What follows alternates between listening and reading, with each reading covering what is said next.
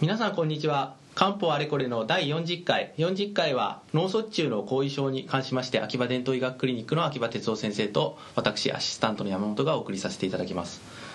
では早速ですが先生近頃脳卒中というのはなかなか動脈硬化に付随してかなり増えてきたような印象を受けますがその後遺症で悩んでいる方多いと思います。そういった方に関しまして漢方ではどのように考えてどのような治療を行うんでしょうか？そうですね。かつて脳出血というものはだいぶ多いというふうに日本では考えられていましたが、最近ではかなり高速ほとんどが高速の状態ではないかという、はい、あるいは血栓ですね、でそれその、まあ、一応漢方ではそれをいずれも、まあ、あまり区別をしないで、はい、えー、治療いたしますので、まあ、一一緒くたにちょっとお話をしてみようと思います。はい。で脳卒中の後遺症これもやはりあの時間的にその非常にまだ新鮮な時期であるか、はい、それからある程度時期が過ぎたものかというもので区別をすることが多いと思います。はい、で、えーまあ、高血圧に、まあ、との関連があって、はい、えー、例えばあたまたま高血圧を、まあ、放置しておかれてでそれがあるいは治療が不十分でで脳卒中に至ってしまったと。いうような方の場合にはあの古典的によく使われてきたのは、はい、あのオーレンゲ毒糖や三黄写真糖のようなものです。でこれはあのオーレンゲ毒糖や三黄写真糖は、はい。血止め昔はあの止血剤としても考えられてたものです、はい、ただあのこれは今言う止血剤ではなくて例えば血栓に止血剤を使ったらもっとこうクロッティングがひどくなっちゃうんじゃないかというふうに考えられやすいんですけれども、まあ、漢方の場合にはこれは調節作用ですので、はい、あのそれは必ずしもあの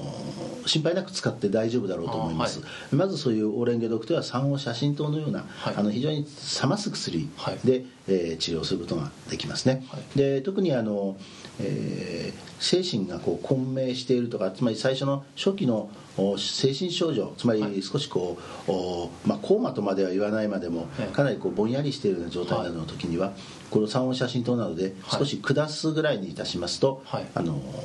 かなり意識レベルが良くなるということも知られています、まあ、これはまあ漢方的な考え方です。それ脳いわゆる脳梗塞の場合もということですね、まあ、そうですね。はい、そうですね。で、えー、もっと今軽症の例えば、まあ、肩麻痺で意識の状態それからその、えーえー、なんていうんでしょういわゆるメンメンタルな状態でもその認知症などそういうこう通常でないような状態を発症してない場合ですと、はい、まあ、あのこういうものも使いますけれども、はい、例えばあのイライラっていうのはよく最初の時期に見られるわけですけども、はい、例えば翼管酸とか腸頭酸などのような状態肝のその状態を平らにする薬などもよく使われます、はい、それと古典的なサイコ剤と言われるあの大サイコ糖サイコカリウコズボレートのあの類ですけれども、はい。あの辺も大サイコトやサイコカリウコズボレートはよく使われる使われているものですね、はい、えー、ただ最近はやはりあの急性期は病院で入院してあの、えー、あれですかプラスミノンアクチベーターのようなものを、はい、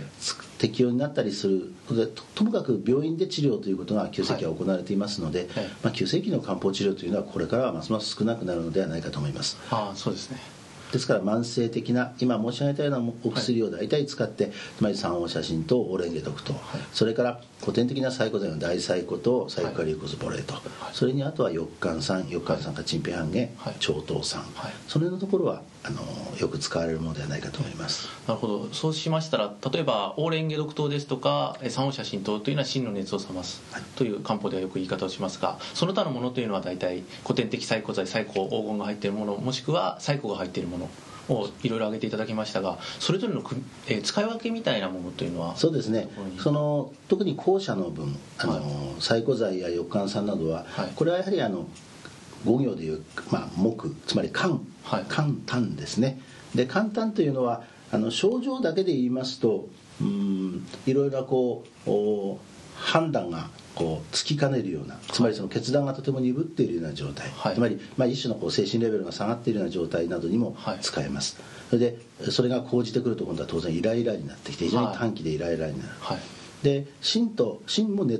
あのよく似ているわけですけども、ええ、まあ、心の熱が、まあ、講じてきますとやはり情緒面感情面でその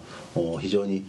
高ぶったり、はい、えー、やはり似たようなこのイライラの状態それでその時にお顔の色がこう赤くなったりするというのが、はい、あの先ほどの写真等やオレンゲ毒等の、はい。あ目標だろうと思います。つまりカーッとしてるような状態。そうですそうです。イライラというよりも。そうですね。そうですね。イライラの方はどちらかというとこう理,、まあ、理性的というかあの、はい。もうちょっとこう判断に関わるところですよね。で感情に関わるところが心であって判断に関わるところが簡単のところだろうと思います、はい、なかなか難しいところではありますが、はい。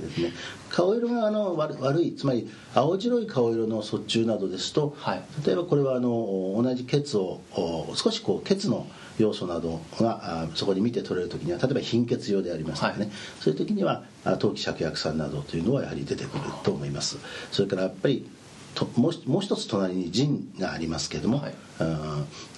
その腎の補う意味での八味がんや五叉腎気がんなども、はい。お適用があるんじゃないかと思います。わかりました、まあ、なかなか難しいですが、まあいまあ、いつもの言葉になってしまいますがやはり判断に困ったら専門の先生にかかるということも一つの選択肢として考えてもいいというそういうことでよろしいですか？そうですね。そう思います